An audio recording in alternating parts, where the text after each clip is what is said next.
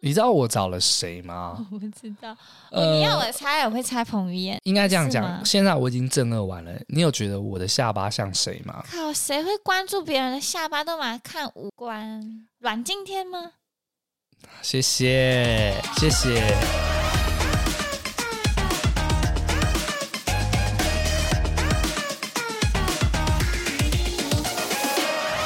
来到。八零电幻物语，我是脖子，我是魏敏，魏敏，恭喜你哦！听说你有一件喜事啦，就是我最近一次去调牙套，然后医生跟我说过年前可以拆。哦，我以为是你有喜了，不要乱讲，不要敲三下。好啦，大家也许不知道，因为我们很少发照片。在社群上面嘛，那在这边跟各位听众讲，就是魏敏呢，他其实有戴牙套。然后你戴了几年？那个一年半了啊！你戴一年半而已哦，对，还蛮短的，也蛮短的。呃，即将快要两年吧。然后医生说你可能在，就在等于在三四个月可能可以。那差不多抓两年哦，你快拆牙套了。对，好，我们今天其实就想要聊的呢，就是关于牙套的这个经验，因为有很多人对于牙套呢，其实都抱持着好奇跟观望，嗯、然后也有很多人有戴过牙套。对。我跟魏敏其实也都戴过嘛，我们都算是中年戴牙套。哎，真的哎。哎，这边其实想要问魏敏，你为什么是在三十岁之后才开始戴牙套啊？最大原因就是没有钱啊！一开始大学时期没有钱，你有跟爸爸妈妈提过，那时候十几万嘞，马上被骂。嗯、对啊，然后那时候也没有想那么多，加上我的牙齿一直都没有到很严重那种。所以我也没有到说哦，是不是要赶快打工赚那个牙套钱，也没有到那个地步。然后后来其实我觉得受电视的影响也很大吧。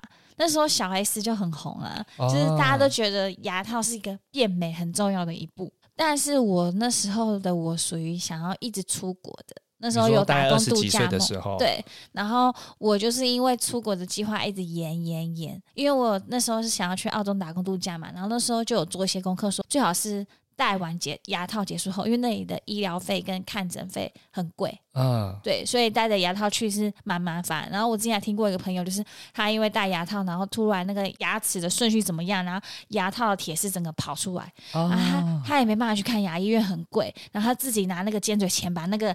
钢链那个牙套钢牙剪掉，欸，嗯，超可怕的。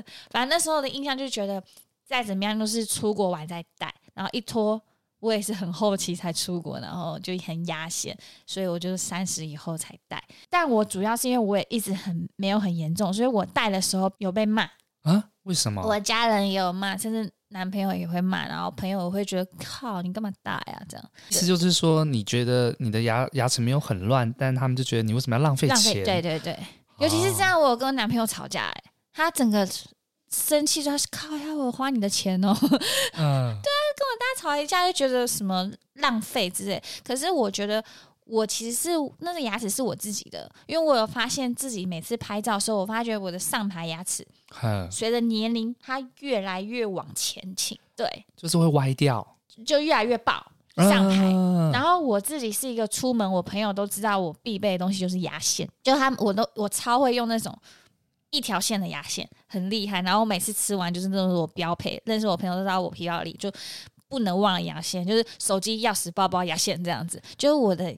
牙齿的缝隙很多，很不密。哦，对，主要是因为这两个原因让我想要戴牙套，但外表上大家都会觉得不必要戴。对，所以这也是为什么我只戴了一年半到两年，就是因为我没有到太严重。因为其实很多人的牙齿啊，它看起来算是整齐的，可是有些人可能是下排牙齿是乱的，嗯，或者是就像你的状况是你的牙缝比较大，嗯，那个其实久了啊，你的牙齿真的会改变位置。或者是你有些细缝会开始有一些脏污啊，是清不到的，容易蛀牙什么的，口臭啊什么之类的。哦、我其实觉得矫正牙齿的好处就是它让你的牙齿除了变整齐之外，它会帮你的把牙齿排好嘛。嗯，那你就有一些缝隙啊什么的，比较不容易蛀牙啊。嗯，我还蛮认同矫正牙齿这件事情的。可是它好像很两极，很多我因为我那时候。真的要戴的时候，我做蛮多功课，然后我发觉很多人持反对意见，是因为说什么你戴牙套，你的牙齿会变虚弱，哎，就你老了以后，你的牙齿会比没戴过牙套的人还要虚弱老化，这样子变很软，变不坚固。那时候是听过这种说法，但我也不知道。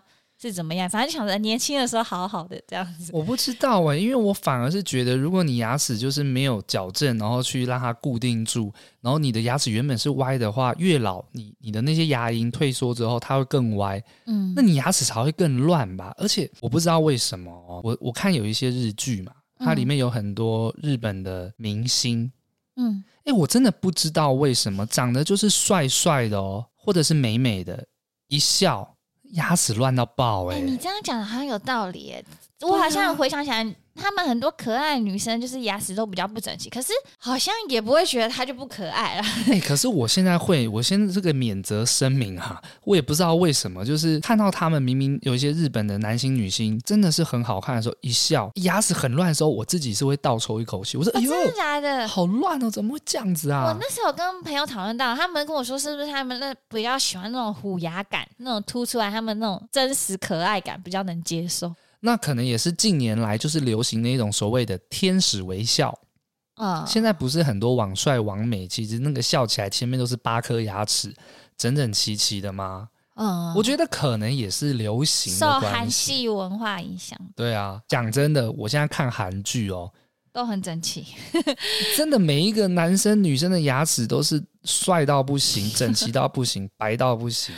对啊，牙齿真的，我觉得就是牙齿是比较大家能接受变美，然后没有像整形一样让有些人会很反感的一件事吧。而且也是跟健康有蛮大的关联的，蛮期待你到时候把牙套拔下来的那 一刻。没没有差这样？不会，我觉得。啊，因为我本身就没有很严重啊。哦，可有啦，我的脸因为牙套整个凹下去，他们说叫牙牙套脸。对耶，我记得戴牙套整个脸型也会变会凹，会变正。听说你戴完之后肌肉恢复就会弹回来。这个我不知道，可能跟饮食也有关。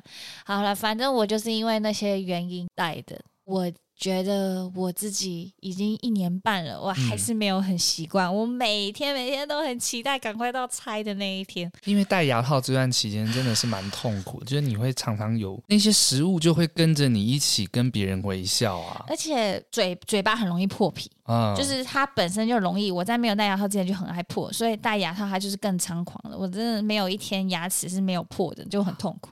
但但我觉得这些是小事，我觉得最主要我想要跟大家分享一个是我在牙套的选择上面，啊、我想给人家一些参考，因为这是我自己在戴牙套之前我在网络上比较听到人讲的，对。但我要劝示一下各位，就是我当初呢，医生给了我三个选项，一个就是最贵的隐适美。大概是十八万哦，就也没有很贵，因为那时候大概是二十几万，那时候有活动，所以变十八万还蛮便宜的。那普通大钢牙呢是十三万，还有一个是陶瓷白色的，是加一万块十四万。我就很犹豫隐适美跟传统牙套，然后可是最后让我选择传统牙套的原因是因为他医生跟我说我隐适美要戴三年，然后传统只要一年半。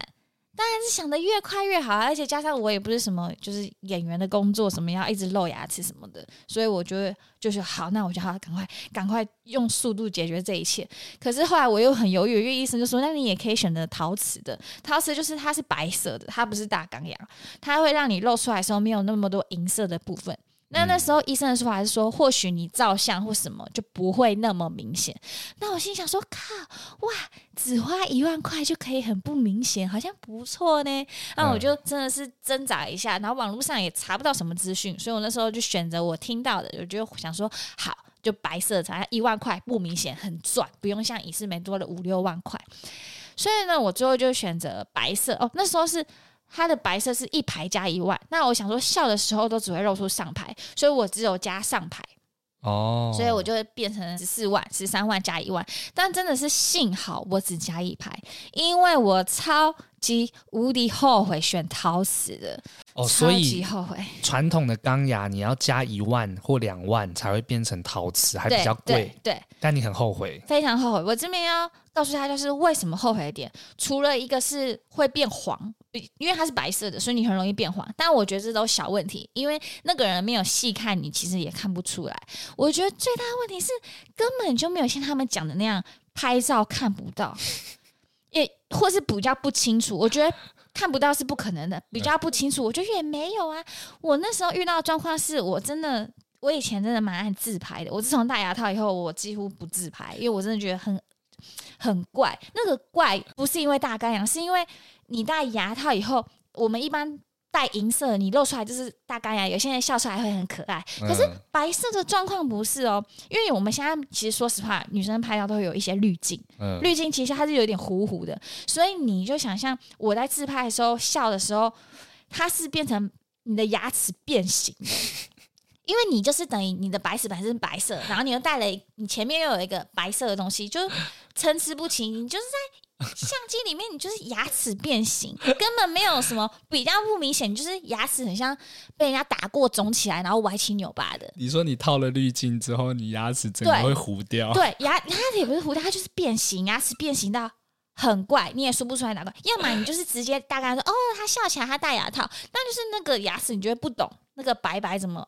脏脏的，对，就是很参差不齐，不知道怎么形容。然后我有朋友帮我看，他说他发现啊，陶瓷的那个方方的那个地方，好像会比银色的还要厚，uh huh. 所以我的嘴巴上面会比一般大太阳的凸哦，这边，uh huh. 因为我的那个方方都比银色的厚，uh huh. 所以你就是。变得更厚，嘴更凸以外，然后你照片就是变形啊，怎样都不会推啊！我不如戴大钢牙，还不要什么牙套妹可可爱爱。我就是劝大家不要想说什么看不见去选那个陶瓷，我觉得难怪那么多人选，但我网络上竟然找不到大家的原因哎。反正我最后悔后悔就是选陶瓷，要么就是省那一万块。在这边就是呃分享给想要戴牙套的人，你们可以参考一下，就是要么就是传统的钢牙。不然就是影视美这两个去做选择。嗯，对，难怪只要一万块，然后也没有什么改变。对，那那有没有很多人说戴牙套会变瘦啊？因为你吃东西不方便啊，懒得吃啊，绝对会变瘦，绝对真的。我那时候有瘦到新巅峰，人生、哎、我好像好几年没穿过 S 号了。我我吓到哎、欸，真的吓到。然后我很印象深刻，是我刚戴那一两个礼拜啊，我朋友忘记我戴牙套，那他们已经约要吃轻井泽。轻井泽是一个火锅店，嗯，就是中南部蛮有名的。然后我印象深刻，是我连那个牛肉片我都咬不动哦，我最后只能吃豆腐加那个汤，然后搅一搅，两三百块我只能吃那些东西，就是那个那个牙齿整个就是。一开始的适应期真的很难，你完全咬不到那个痛，所以就变成说你很多食物都不能吃，那就一定会变瘦啊！而且我自己是超爱，就是嘴馋，我零食是吃不停的那种。你很爱吃这件事情，大家应该都知道了。对，然后我戴牙套那一年，就是我觉得是这半年比较变比较坚固，那一年我真的是几乎不吃零食。硬的饼干我都不吃，嗯、但我就变相吃一大堆布丁跟乳酪蛋糕。我的布丁吃到爆哎、欸！我冰箱不能没有布丁。对，好像也不会变瘦。反正我只有前三个月瘦到人生巅峰，嗯、接下来就是。就，就开始复胖了，对，所以真的会瘦，但后面就是你自己的事了。而且你就是因为牙套，你吃的东西都被局限，你很多都只能吃淀粉，因为比较软啊。而且有的时候有一些人就是戴牙套之后，在一些局上面会很不方便。嗯，因为你吃了什么，它就是会先残留在你的牙套上嘛。对啊，你就很尴尬啊，因为你有时候出去吃东西卡东西，人家说：“哎、欸，你你你那个牙套上面黑黑的，就要一直戴那个清牙套的那个针啊。嗯嗯”我我觉得比较方便是冲牙器吧。对对对对对对对。龟啊，如果你已经准备戴牙套，麻烦你下标冲牙器，非常的重要，不能生活中没有它，如果有它，你会海阔天空。因为你戴牙套，你第一个武器就是你的舌头，你的舌头会一直去清那些肉。嗯，嗯，很累。然后你第二个，如果那个舌头的力道不够，你就要用冲牙器或者是牙线棒。嗯。而且我自己有试了好多牙线棒，我真的觉得都不敌冲牙器。不要浪费钱买那个，我们没有叶配哦，我们没有叶配，很难用。魏敏真心推荐对冲牙器哦。我还有一个对牙套印象比较深刻是骨钉，你要打骨钉才会用到的。好。我没打骨钉哦，对对对，你没有打骨钉，我自己是有打两颗骨钉在上排的中间跟侧面。骨钉呢，就是你在牙龈上面有一个钉子，你看，哦，对，要打进去一个。魏敏现在把他的上唇给掀开了，因为他没打过给他看。这个时候你看这个钉子会一直刺到你上面的肉。哎呦，你看我上面已经被刮出一个大洞，嗯，然后长一个肉油了。哎呦，嗯，这个时候这个钉子呢要靠什么保护呢？要有一个软垫，一个蜡，一个蜡软蜡，然后你要垫在上面，然后你才可以不会让那个伤口一直摩擦那个钉子。哦。我真的是有一次，我就是好奇，下来闻了一下，嗯，怎样？我也不止闻了一下，哇靠，巨臭！哎呀，不，哎、欸，你的一定也是臭吧？正常都是臭。我没有钢钉，我没有那个啊。哇，人生中前几名绝对有，这一生活他现在前三臭的东西，我怀疑那就是尸体腐烂的味道。那个跟你的什么任何臭什么？我真的对那，我觉得那个臭很特别。就如果你有用软蜡，你可以尝试闻一下，是一个人生蛮奇特的体验。等一下，我问那个东西是每天换的吗？要换，要换。可是它在短时间内，大概五六个小时，你就可以闻到那个臭。那个臭很难比拟，我真的觉得可以形容成尸臭味。那你整个嘴巴都是尸臭味吗？不是，不是。我觉得我在想，它为什么会那么臭？是不是因为它一直在一个伤口的地方？那又有吃东西，然后又闷着。对，因为我就在想说，为什么嘴没有那么臭，但为什么一直会有那个臭味呢？我还沾用手指沾了我的舌头啊，或是闻那个臭到底在哪里？但没有，就只局限在那个辣，可以尝试闻闻看，很特别的味道，奇臭无比。如果你身边有人就上班的时候想睡觉或什么，你想惩罚他，你就给他闻那个软辣的味道。脑门被冲醒，好恶心，冲醒哎！或者你在玩什么比赛要处罚，你就就玩。哎、欸，我跟你说，不是我个人问题，有软辣的音都臭。在这边就询问各位听众，你们有软辣的经验吗？拜托留言分享给我，因为我不敢闻魏敏的软辣。哦，因为好，我男朋友也不敢，好生气哦，好可怕哦！因为我很想跟人家分享。好，好，因为我也还在戴，其实我也不知道。哦、那之后或许我戴完了也可以跟大家分享。但是我主要遇到的问题跟我自己的经验就是那个陶瓷的不要碰，还有软蜡的味道很特别，还有 还有就是怪我嘴巴真的超容易破，我好痛苦，我很希望赶快结束，我没有适应这件事。那我的部分大概就是这个样子。OK。那我前方呢有个大前辈啊，啊他其实是我有，他其他有我的牙套毕业生啊。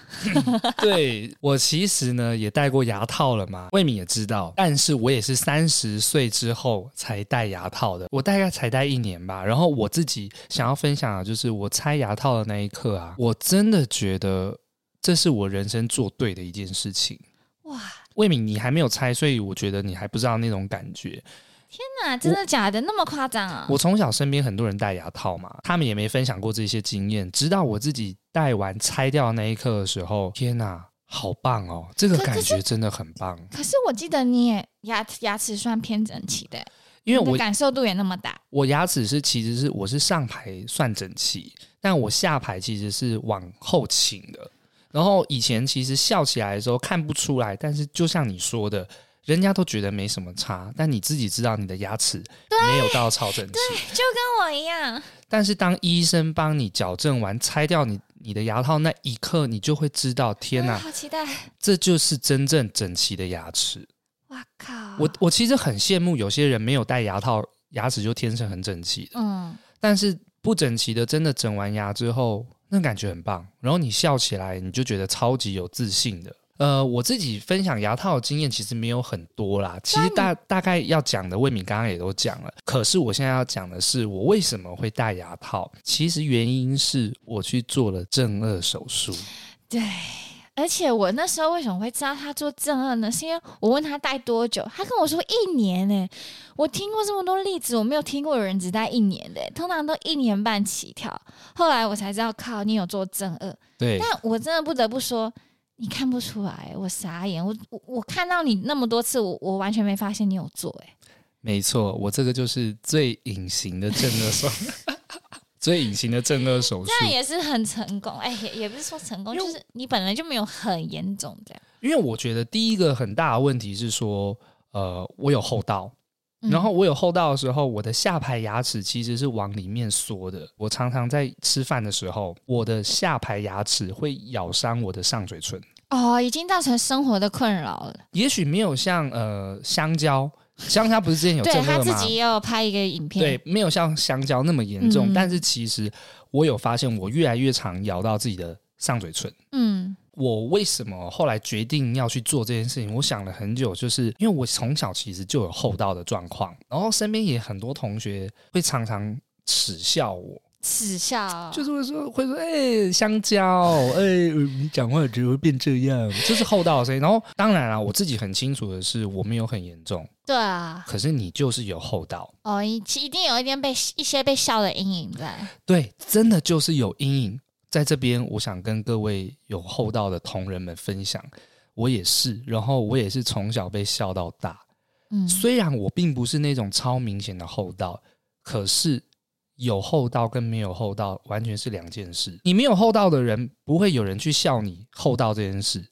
但你有厚道，即便你只有一点点，人家还会就说：“哎、欸，月亮，月亮，香蕉，香蕉。”对，月亮最常讲的就是月亮。然后我就觉得说，我又没有很严重，但他们就会觉得你就是有啊。嗯。后后后来呢，我会开始照镜子看我自己，我会越看越没有自信。嗯，因为我真的有厚道。我那时候就想说，用沉淀的这段时间去咨询一下正颚手术。嗯，那为什么那时候不是二十五岁啊？可能二十八岁，就是已经出社会存一点钱的时候，那时候去贷。有一个很大的原因，第一个跟你一样，就是年轻的时候还没有那么多钱。嗯，然后第二个是我其实退伍的时候，我就想要去准备做这件事情，嗯、因为那时候也许可以利用贷款啊，去、嗯、去做这件事嘛。但谁也没想到，我退伍之后接着做网络就哦，也是、啊，就越来越忙了。然后我心里面其实是一直挂念着正二这件事情。嗯、那个时候我还跑去过很多的牙医师那边去问说：“哎，请问我这个戴牙套能不能戴？”嗯，他们全部都说戴牙套解决不了，你这个就是天生你的骨头就是已经是厚道了。哦天哪！那回到就是我那时候八零事件的时候，我就想说：“哎，这段时间。”也想要沉淀自己，什么事情也不能做，不然我就去咨询正二手术。于是呢，我那时候就开始问身边有正二经验的人。嗯，哎，不问不知道，哎，一问你会发现身边超多人做过正顎。的，还是我都是没有问？原来身边很多个。对，真的真的。因为我记得正二好像跟牙套又不同 level，算是一个很大的手术。我就开始查嘛，很多正二的人最有名的是去。林口的长庚是哦，那边有一个超级厉害的医师，但是要排他的那个门诊或手术，起码是一年起跳。后来就一些身边的这些人哦，引荐之下，就引荐我去台北一间很有名的正二医师，嗯，他是那个林口医师的算是徒弟，嗯嗯，然后他自己出来之后做了超级多人的，嗯，然后大家的口碑都很好，嗯，那我就觉得好，我就来咨询他这样子。然后一到了那个现场呢，我其实真的很紧张。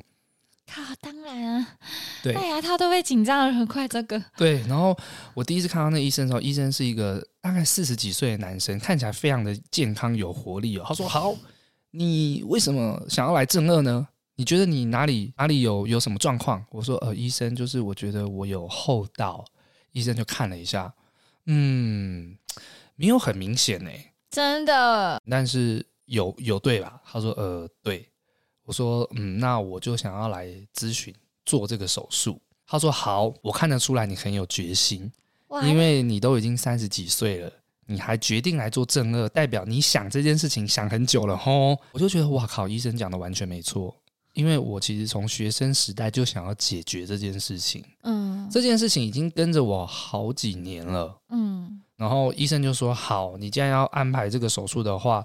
那这半年期间，你就要开始调整生活，你要正常规律的运动，然后也不能吸烟，甚至呢，为什么？因为他这个手术哦，它其实是在你的口腔里面开刀。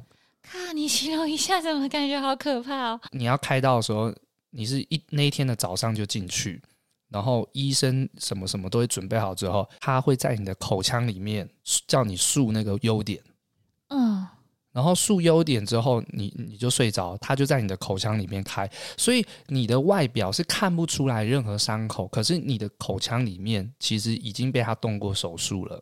手术长达大概六六六个小时还是八个小时左右，你那天晚上是要住在那个诊所里面，然后那很长的手术。所以在这个重大手术之前，他就跟我讲说，你必须花半年的时间来调整自己的身体，怎么样怎么样的，我才可以帮你开这手术，因为算是比较重大的手术，是有危险的啦。哦，这样子讲好了啦，就是它是有风险的，所以一切的一切都要完全。妥善之后，他才帮你做。那我听完之后，我也会觉得比较安心。可是我也在想说，可能是因为他也很忙吧。因为我有听别人讲说，他的那个正二哦，真的是排到超级后面的。像我那时候要开正二，我足足就是排了十个月。嚯，你说排了十个月才到你吗？对，我就是咨询完，确定要正二，然后他就说好，这段期间我会再跟你讨论，然后我们这个。手术报告会怎么做？但是等到做手术是十个月，哇，很久哎、欸，已经要一年了、欸。生意非常好，是名医他真的是名医，应该很多人都给他做过正二这样子。对啦，因为如果大手术，一定都是会找比较安心的。医生有有跟我讲，他说很多很多人来咨询，他都会劝退你做这件事。然后就像他刚才跟你说，你不严重哎、欸，这样。对，因为他有跟我讲说，有些人如果做完这个手术后悔了怎么办？会有人后悔哦，我不知道，但是他他会害怕这件事情，他可能觉得，因为是重大手术，你一定要思考清楚，我在你的下颚开刀变的样子跟原本的你是长得不一样的，所以他他其实前半年在做的就是要你准备好心理准备，你确定要做正顎手术，他会给你半年的时间回去思考。哇，好长哦！他会让你真的有决心来了再做，他不要你做了然后后悔了还是什么这些状况，他避免发生，他就是让你思考清楚。然后那时候其实我自己已经蛮斩钉截铁了，可是他这么来问我的时候，我还真的还思考的是说，哎，要吗？一定会的。对啊，确定吗？还是什么的？后来那是怎样又让你更确定？我回去之后，我有一天就跟我一个朋友聊天，然后就聊到这件事情，他就跟我讲说：“哎、王博仁，你确实还没有很严重啊，你不不用做啦，那个那个看不出来或什么。”我就说：“哎、你你是一位导，我那朋友是导演，我说你是导演，你常常在拍我的时候会看 monitor，那 monitor 上面我到底有没有 hold 到？”他说：“其实有。”我说：“那就是重点，有就是有，没有就是没有。那我今天就是要解决这件事情。”所以他这句话告诉我之后，我就斩钉截铁的决定我要做这个手术。于是乎呢，这个医生就开始跟我聊说：“好啊，那你回去之后准备一些资料，或者是你有没有想要的这个下巴的形状？有没有一些艺人的照片啊？就是整形师都会要的那种。对，你要范本。好，我就回去查。”你找谁？我天啊，刘德华、彭于晏，他就说你回去看嘛，怎么样怎么样的。然后干嘛？你干嘛？你干嘛笑成这样？我回去就找我很喜欢的下巴。你知道我找了谁吗？我不知道。呃、你要我猜，我会猜彭于晏。应该这样讲。现在我已经正顎完了，你有觉得我的下巴像谁吗？靠，谁会关注别人的下巴都嘛看五官？阮经天吗？谢谢谢谢，我告诉你，魏敏，我那时候找的下巴是权志龙的下巴。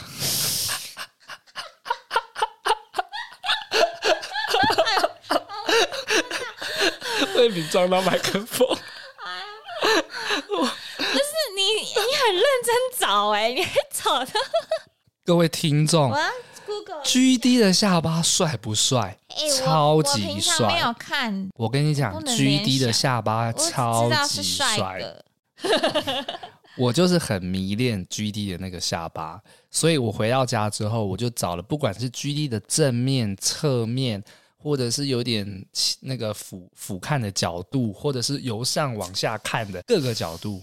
我就把那个照片存下来，然后传给那个医生看，期待。哦，我你的脸露出来，他没有，那有人会只看下巴，看不出个所以然。有啦，可是我怎么觉得他下巴很很像有整？I don't know。你看那垫片很明显的感觉。我不知道。然后呢，我就很期待下一次跟医生见面开会的时候，讨论这个权志龙的下巴。哎，你有只列出一个吗？不是通常都会。有两三个嘛？No No No，我就只要权志龙的下巴。哎、oh. 欸，这样看有啦有啦，有几张有，恭喜恭喜！我跟你讲，魏敏，我等到我见到医生的时候，他也看了那个照片嘛，他笑出来了。没有，他很专业，因为一定很多人给他看各式各样明星的下巴。你不要，这个这个会不会跟剪头发一样意思？就是设计师这样看照片就说这个还是要五官为主啊？这种他有没有表现出那种态度？没有。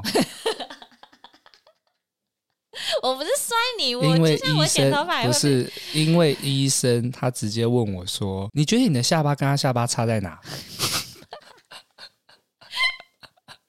差在厚道对啊，我有厚道，他没有厚道。他的下巴很好看啊，那我想要正二，我想要的下巴的样子是长这样子啊。好，那医生真的，我跟你讲，他也没多说什么，他就说：“好，我知道了。”你知道吗？这几年哦，我最常问身边的人一句话就是：“你觉得我下巴有像权志龙吗？”不是啊，通常是五官聚集起来，好不好？对，我后来是觉得啦。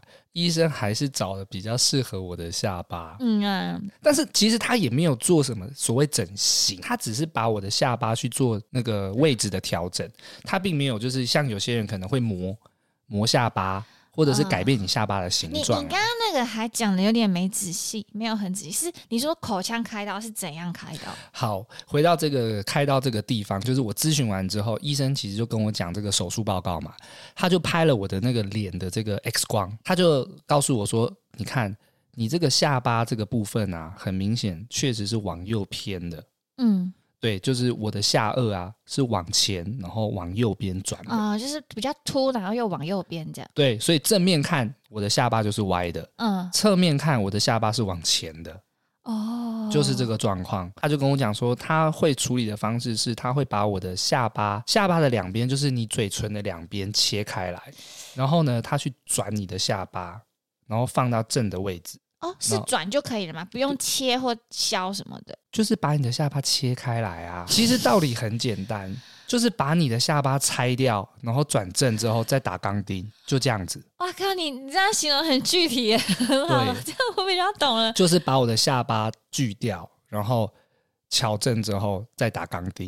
哦，原来哦。所以这个手术它其实完成的是这样，它但它并没有改变我的下巴的形状。它只是瞧这个位置，瞧完之后呢，我整个下颚就改变位置了嘛，嗯，连接到就是我的牙齿，就咬合就不会正确了，哦、所以我才要在正颚手术结束之后呢，戴牙套来矫正我的咬合。哦，所以这两个是互相的。对，如果你要正颚，就一定要戴牙套。戴牙套，哦，没错。但你如果只有戴牙套，你没办法改变你的下巴的厚道。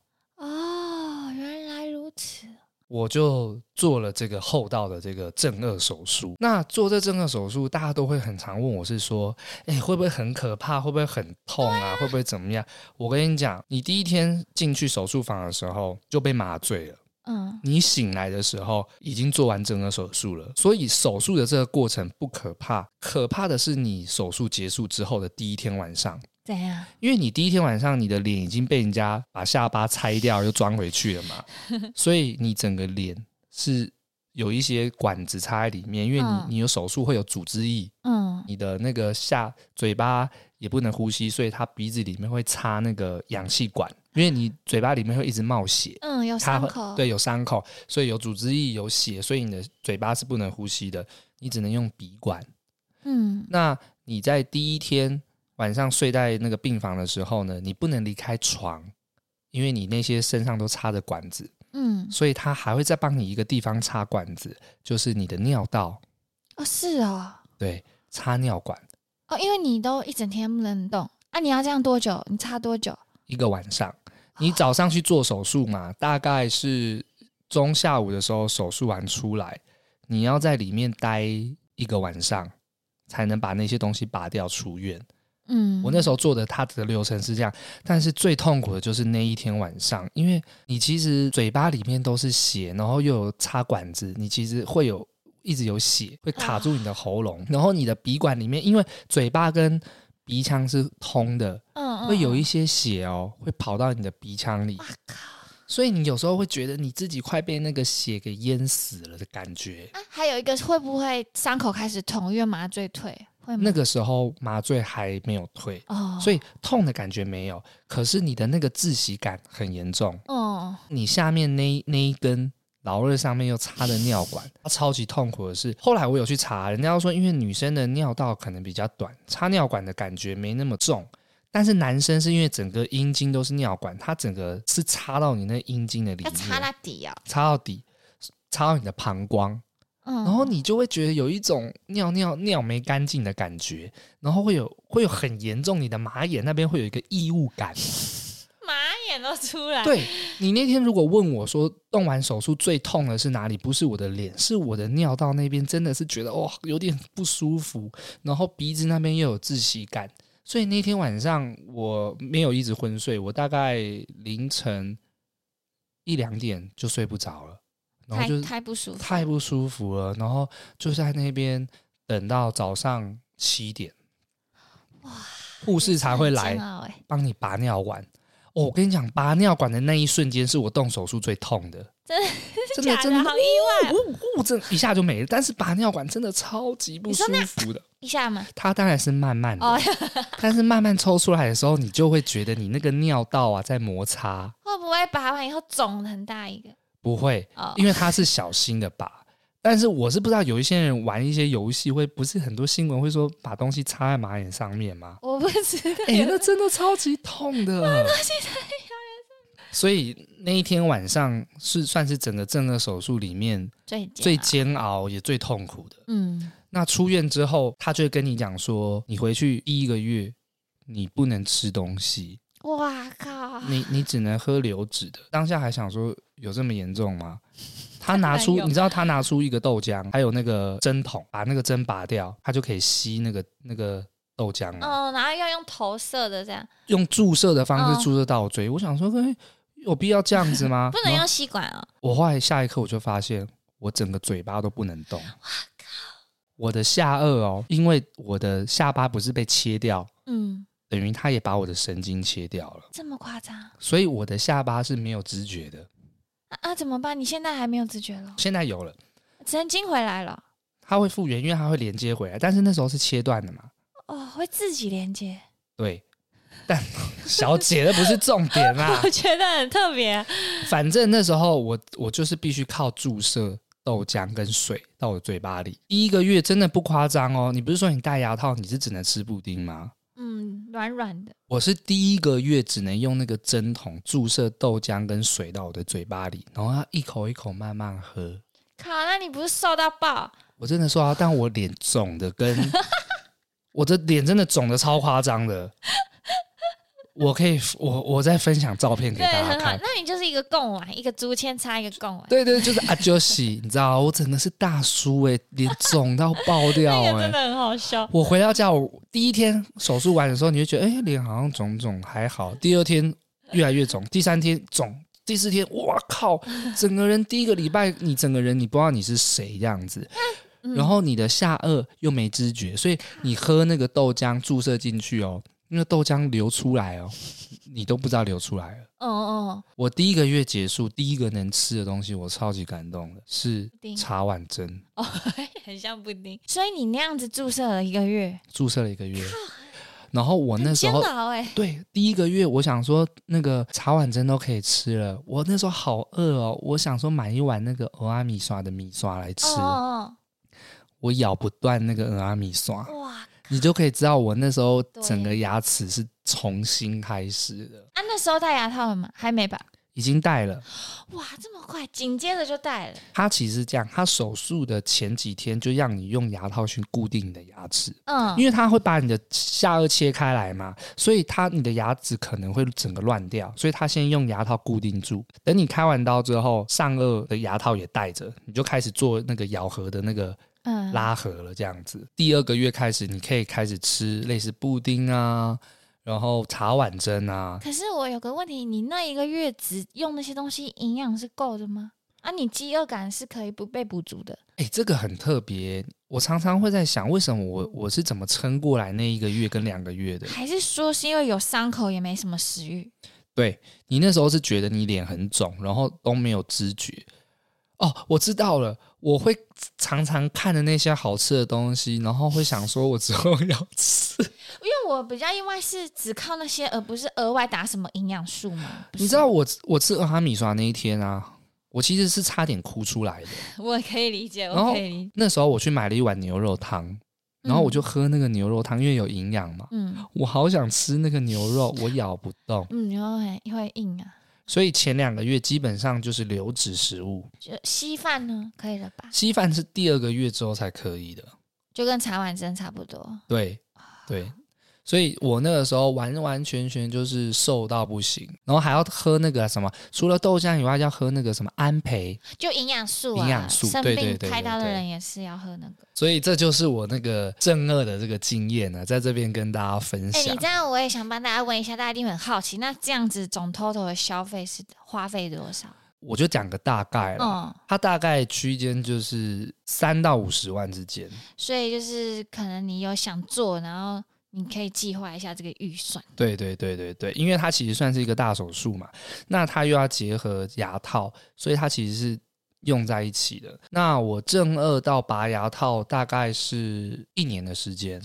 哇，你这准备期前后要很多事情哎、欸啊。你前一年要先要先咨询，然后准备好身体，然后开刀，然后又要再恢复期，然后戴牙套。又要再等一年，所以其实是两年的时间。你这样跟很多整形手术比起来，是不是算恢复期长的？我觉得算。对啊，嗯，因为我看好多人都一个月或是七周就消肿了什么的。我那时候真的肿了超级久的。那个照片大家真的一定要 follow 我们的 IG，啊，我们会放在线动，真的很好笑。我，我真的每看一次笑喷。我真的很不想分享，但是我觉得今天就。